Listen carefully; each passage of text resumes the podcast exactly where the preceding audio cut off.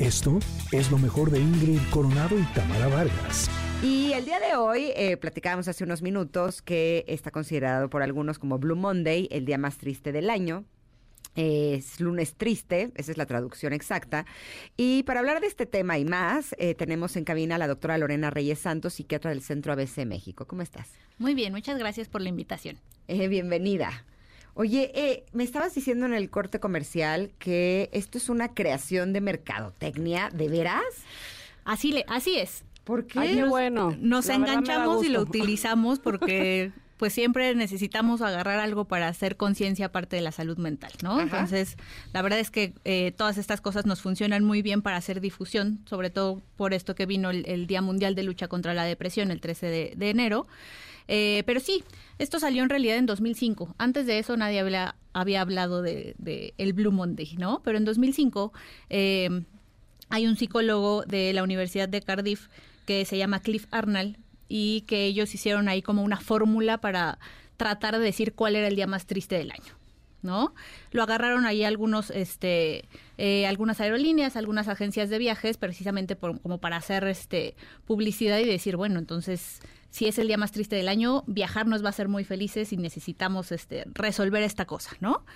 Sí es cierto que hay algunas situaciones que nos hacen como eh, predisponer a que si hay algunos síntomas depresivos en estas fechas, ¿no? Ya pasaron las vacaciones, ya pasó Navidad, viene la cuesta de enero, eh, empiezo otra vez a acostumbrarme a, los diferentes eh, horarios, trabajo, etcétera. Eh, ya no tengo tanto tiempo para estar relajado, el horario otra vez se me empieza a desajustar porque me tengo que levantar temprano para ir al trabajo, el estrés del día a día de, de tráfico, este traslados, trabajo, menos tiempo con la familia, eh, ya no tengo tanto tiempo para, para mis actividades de esparcimiento, entonces claro que puede predisponer a algunos síntomas. Y falta mucho para que vengan las vacaciones nuevamente. Exactamente, ¿no? Entonces nos podemos a pensar, bueno, y de aquí a que haya otro puente o a que haya otro día de descanso, pues evidentemente es una situación difícil, ¿no? Y otra que contribuye también es, bueno, ¿cuántos propósitos de año nuevo ya empecé a cumplir y cuántos empecé a dejar?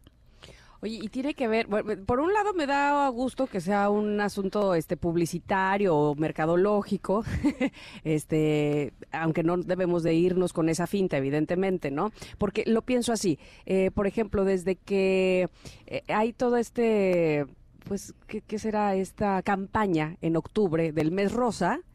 me parece que ha cumplido su función de que las mujeres, por lo menos en ese mes, vayamos y nos hagamos este, los chequeos y vayamos a hacer la mastografía, en fin, para eso es finalmente, ¿no? Y entonces se hace eh, en todos lados esto del moñito rosa para tenerlo presente. Entonces, en este, en, en este caso, digámoslo así, si no estoy mal, estamos en el mes de la salud mental también, ¿no? Claro, justo, justo por eso lo, lo retomamos, ¿no? ¿Por qué? Porque siempre tenemos que hacer conciencia. Nosotros sí tenemos ese Día Mundial de Lucha contra la Depresión y esto lo utilizamos como para seguir enlazando y ge- seguir generando esta difusión de hay que cuidar la salud mental. Así como cada año nos, saquemo- nos hacemos nuestro check-up general para ver que físicamente todo esté en orden, también podemos tomar estos días para Claro, hacer introspección y decir, veamos, mi salud mental está en orden o, o algo está fallando. Siento que antes de la pandemia los temas de salud mental como que no eran temas que se hablaran eh, con tanta facilidad.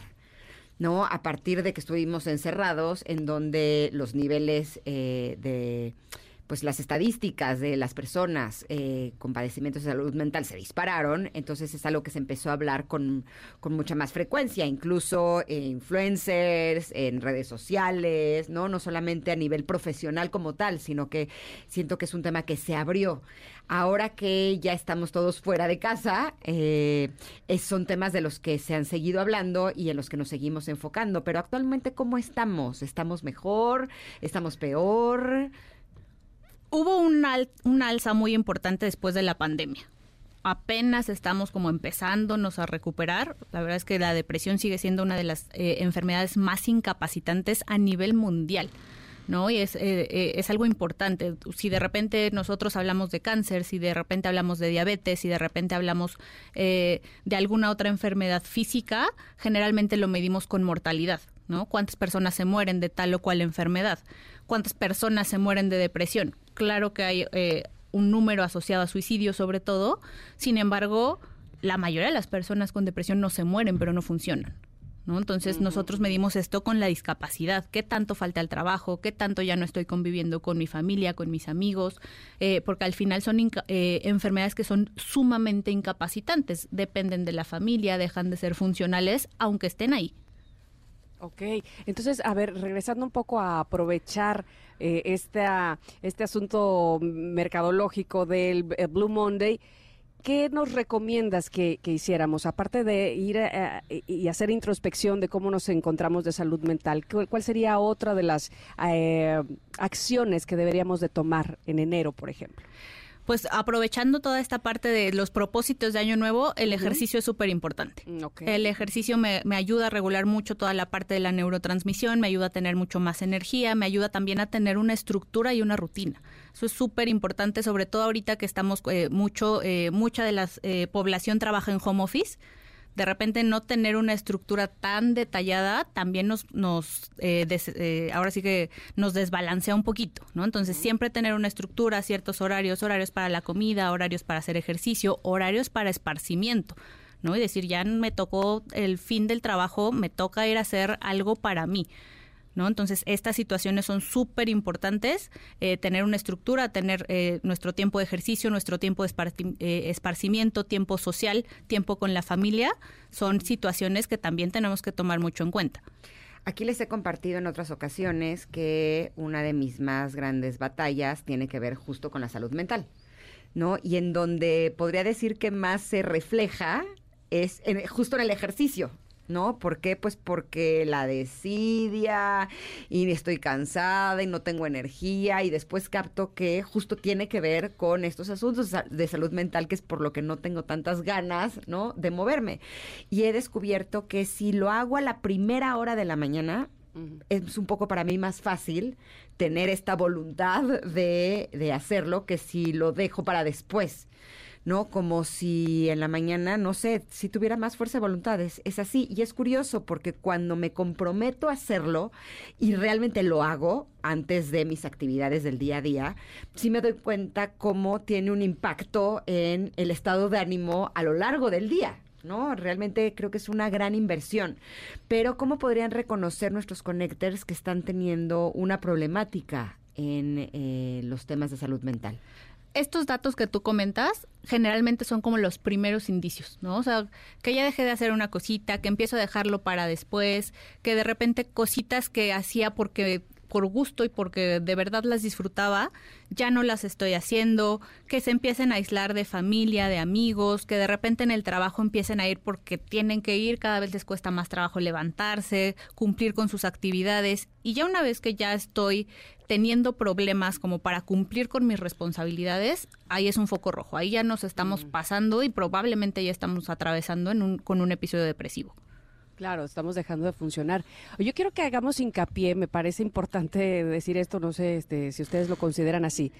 Con, con, los jóvenes, con los adolescentes, que entonces ven, hoy es el Blue Monday, es el día más triste y entonces lloraré y me tiraré a la almohada porque, digo, me, toca ver como que se vuelven tendencias las, las cosas este, y entonces hacen eh, hay consecuencias para eso. Es decir, eh, hace nada vivíamos el, el Día de las Flores Amarillas y todos los adolescentes de la nada compraban flores amarillas con una locura, ¿no? Entonces como que se vuelve una tendencia y una moda. Entonces me parece que pudiera ser entre comillas peligroso para los adolescentes que se llevan o que se dejan llevar por las modas, por las tendencias, porque ahora entonces si es si es este el tercer lunes y hay que estar tristes, estemos todos tristes. Entonces, saber de inicio eh, de dónde viene me parece una buena estrategia para que los chicos no se vayan con la finta, ¿no? Claro, y saber que realmente lo, lo estamos utilizando para hacer conciencia de los síntomas. Exacto. ¿no? ¿no? No para estar tristes, no para este para ponernos este, lamentarnos la camiseta azul y, estar triste todo el tiempo y lamentándonos este porque es el tercer lunes del mes, ¿no? Al final los síntomas pueden aparecer en cualquier momento del año y es importante identificarlos y sobre todo en niños y adolescentes. Ahora dime una cosa, porque esto se acrecentó con la pandemia, Muchísimo. En donde los niños y los chavos, al estar encerrados, al no estar en sus escuelas, al sobre todo no estar conviviendo con sus amigos y tenerlo que hacer solo de forma digital, en todo caso, cuando están en, en, en los videojuegos, eh, siento que es donde estos niveles se, se acrecentaron, se hizo esto más grave.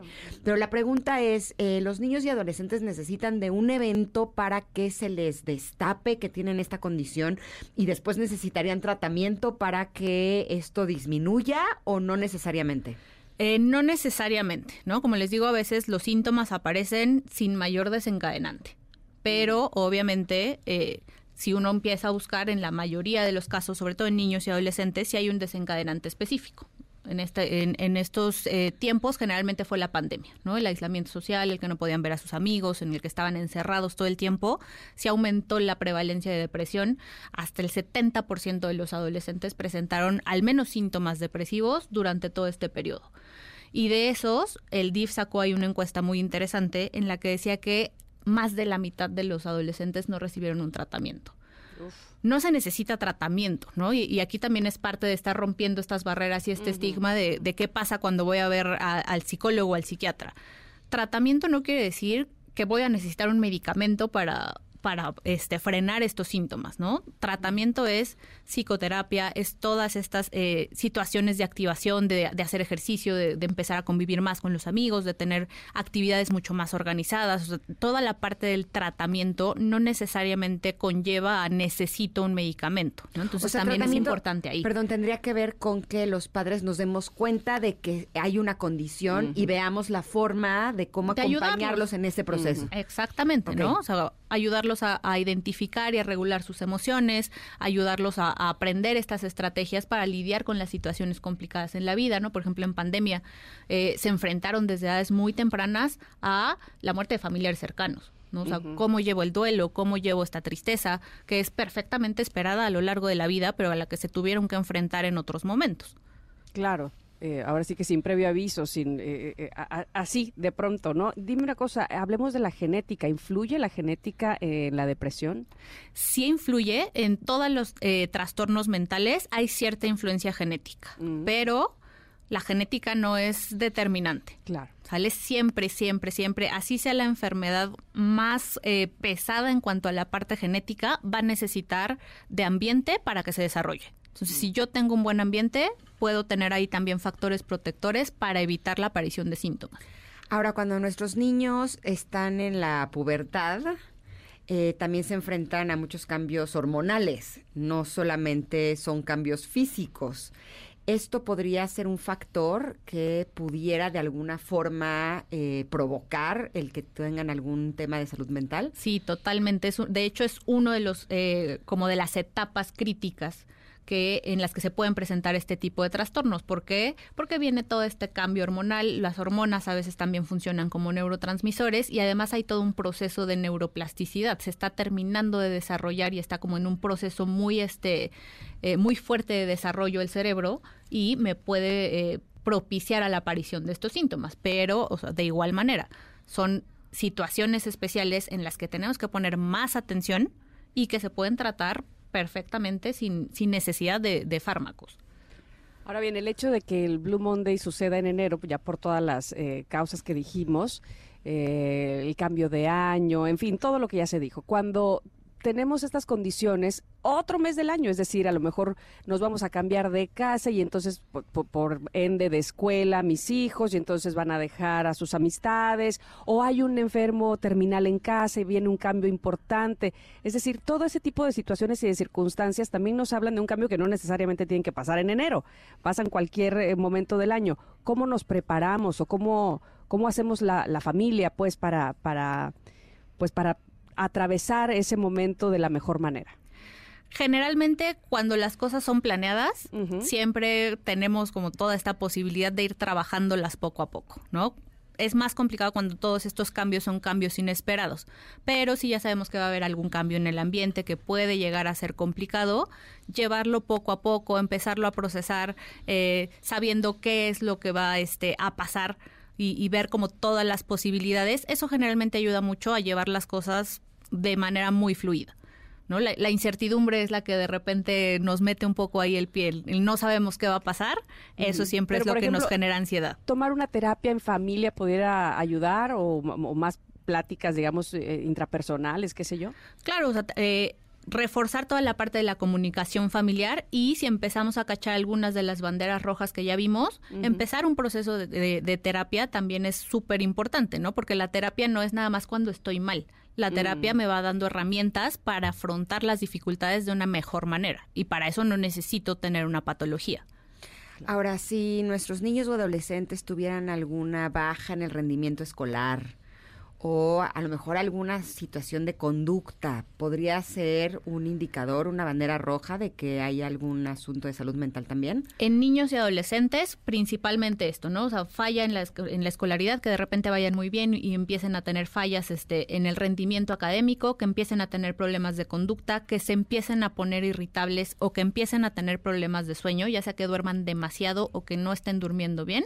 Aunque los, adolescentes siempre duermen un poco más. Siempre duermen un poquito más. Qué envidia. Pero justamente hay que ver esta parte, ¿no? O sea, por ejemplo, un adolescente sí duermen más cuando están en casa, pero si les dices que van a salir con los amigos, se mm. les quita el sueño inmediatamente. Si de repente ya te empiezan a decir, ay, no, es que mejor me quedo a dormir y yo no quiero ir a ver hoy a mis amigos, ahí empezamos a tener estos focos rojos de que algo está ocurriendo. Incluso el ya no quiero ver a mis amigos. Ya, ese es el bandera roja. Porque siento que como a partir de los 13, 14, los amigos se vuelven lo más importante de la vida. O sea, amigos mata todo. Exactamente, ¿no? Entonces, si ya empezamos a ver que se aíslan de los amigos en esas etapas, ahí es un foco rojo sí o sí.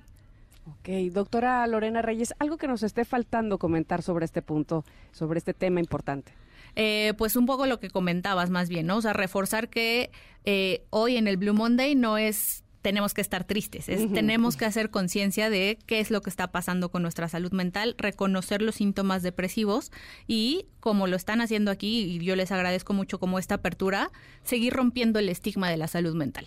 ¿no? O sea, esto es lo que por, lo que estamos trabajando, romper ese estigma y que todos también nos preocupemos eh, por toda la parte de salud mental. Buenísimo. ¿Dónde te pueden encontrar nuestros connectors? Eh, ya saben, en las eh, redes del Centro Médico ABC, arroba Centro Médico ABC, en Instagram y en Facebook, y en Investigación Clínica HRST.